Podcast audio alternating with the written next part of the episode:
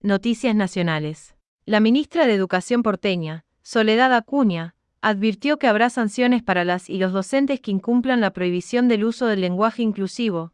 Es obvio que como toda norma se tiene que cumplir y si no se cumple, hay un proceso administrativo disciplinario. Del mismo modo que si una docente elige evaluar con emoticones en lugar de números. Regulo las formas de evaluar, aseguró en diálogo con Radio Millennium. El ministro de Educación, Jaime Persic, dijo que la prohibición del lenguaje inclusivo en las escuelas porteñas se trata de una discusión ideológica entre el gobierno de Horacio Rodríguez Larreta y el espacio de Javier Milei.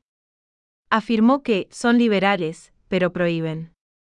Además, advirtió que las limitaciones están en las condiciones sociales de los pibes. Especialistas en lingüística y educación cuestionaron la prohibición del uso del lenguaje inclusivo en las escuelas porteñas obtura el derecho a ser nombradas de quienes no se identifican como varones o mujeres, según lo establece la legislación argentina.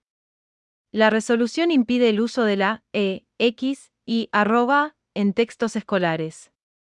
Las nuevas formas en el lenguaje dan cuenta de las transformaciones sociales. Pretender cristalizar el uso del idioma es no reconocer los nuevos derechos consagrados por la ley.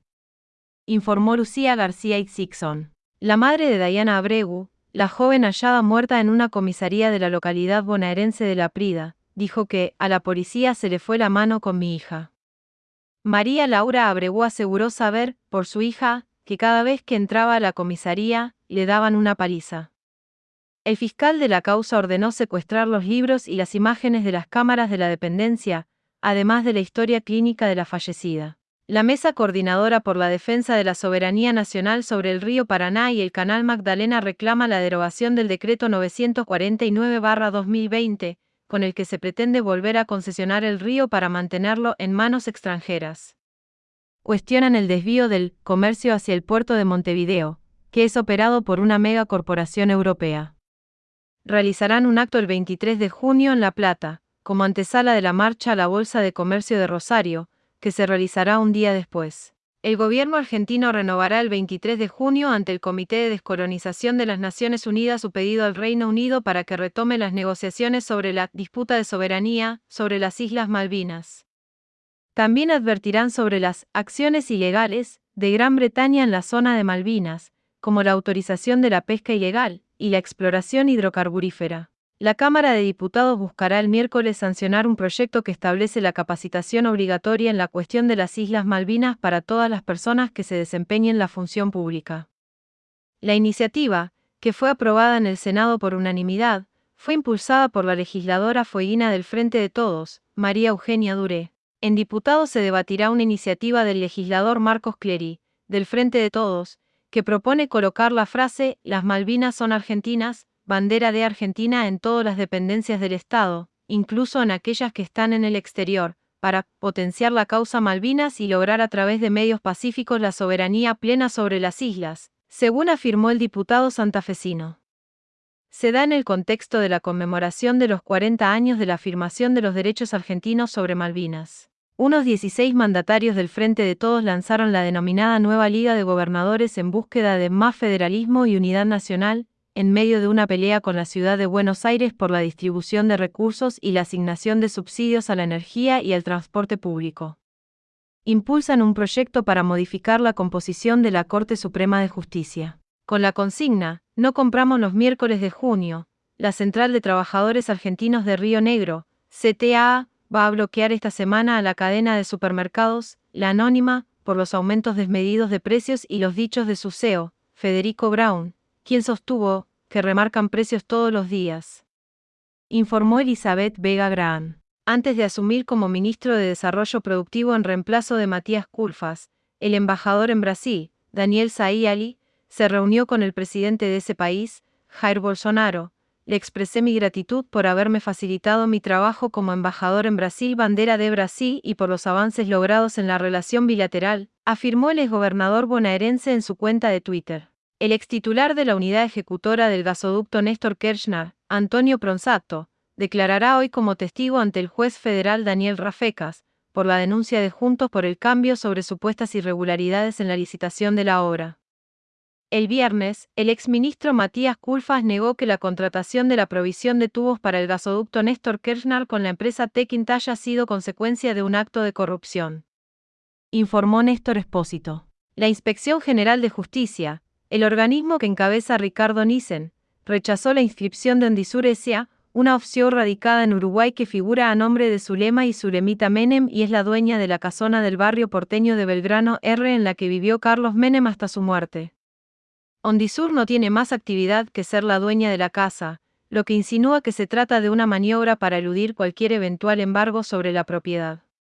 Informó Néstor Espósito. El Ministerio de Salud confirmó el tercer caso de viruela símica en el país en un ciudadano de 36 años residente en la ciudad de Buenos Aires que no tiene antecedente de viaje. La persona infectada se encuentra en buen estado de salud, cumpliendo el aislamiento correspondiente e internado para su cuidado. El Ministerio de Salud reportó 21 muertes por coronavirus y 36.835 contagios en la última semana. Representa un 20% menos de casos que el domingo pasado. De esta manera, hay 128.994 personas fallecidas registradas oficialmente y 9.313.453 contagios desde el inicio de la pandemia. De las 21 personas fallecidas, 11 son residentes en la provincia de Buenos Aires, cuatro en La Pampa, tres en Córdoba, dos en la ciudad de Buenos Aires y uno en Entre Ríos, Jujuy. Otorgaron libertad condicional a las militantes Graciela López y Adriana Condori, quienes deberán cumplir una serie de requisitos. El juez Emilio Catán resolvió el pedido recurrente de los defensores y organismos de derechos humanos, ya que hace tiempo se cumplieron los dos tercios de la condena. La causa, sin sentencia firme, es la llamada Pibes Villeros, en la que están imputadas 29 personas, entre ellas Milagro Sala, Jujuy. Ciudadanas y ciudadanos de Tilcara denunciaron que el gobierno de Gerardo Morales, de Juntos por el Cambio, intimó a unas 60 familias a desalojar terrenos que habitan desde hace más de 30 años y que pertenecen al ferrocarril Belgrano. Afirmaron que se vivieron momentos de tensión cuando se recibieron las actas. Salta. Miembros de más de 150 comunidades indígenas de Santa Victoria Este participaron de un proceso de consulta previa, libre e informada sobre el plan de obras y acciones de acceso al agua, delimitación y demarcación del territorio, presentado por la Corte Interamericana de Derechos Humanos. El titular de la unidad ejecutora de la sentencia La Conjat, Nicolás Rapetti, dijo que la consulta es un hecho político de suma importancia. Corrientes. El gobierno de Gustavo Valdés, de Juntos por el Cambio, pasó disponibilidad al comisario general Sergio Sánchez, procesado por abuso sexual y acoso a una oficial con la que trabajaba en Villa Alibari. En su lugar designó al comisario general Emilio Jorge Rodríguez como nuevo director general de Personal y Formación Policial. Entre Ríos. El río Paraná mantiene una fuerte tendencia de crecimiento desde febrero y recuperó su altura en varios puertos de ciudades de la provincia. El Instituto Nacional del Agua aseguró que podría volver a bajar y deberá ser monitoreado al menos hasta el 31 de julio. La Rioja.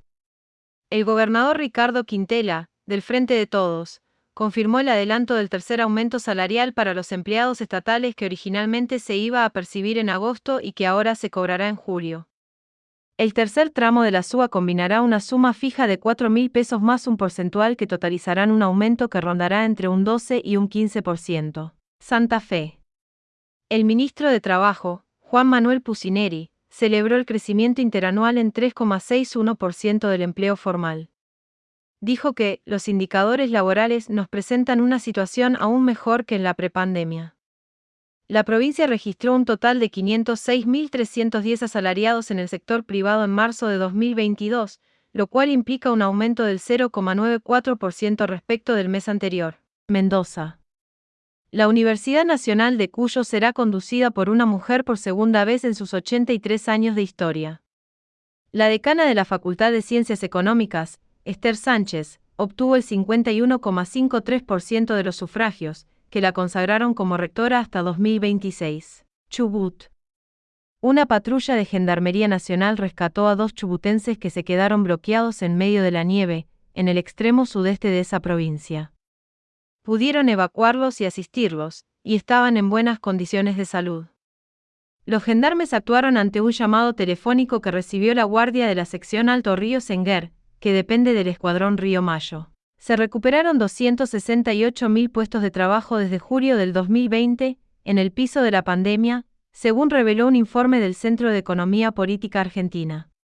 En marzo de este año se mantuvo el crecimiento, con 20.796 nuevos puestos de trabajo, un 0,3% más que en el mes anterior. Las operaciones de compraventa de autos usados marcaron en mayo un incremento de 42,5% interanual. El acumulado de los primeros cinco meses del año reflejó un leve incremento de 1,3%, según un informe de la Cámara del Comercio Automotor. Los genocidas Juan Carlos Avena y Eduardo Emilio Carinec, condenados a prisión perpetua en la causa ABO, pidieron el beneficio del arresto domiciliario. Debe resolver el TOFN grados 2, Comodoro Pai. Informó Giselle Tepar. Juicios por delitos de lesa humanidad. Seguirán las audiencias por las causas Campo de Mayo, Vuelos de la Muerte, San Martín, Folch, Rosario, Comisaría de Ramos Mejía, Ciudad de Buenos Aires, por la megacausa Subzona 5, Bahía Blanca, y la megacausa, Mendoza. Informó Giselle Tepar.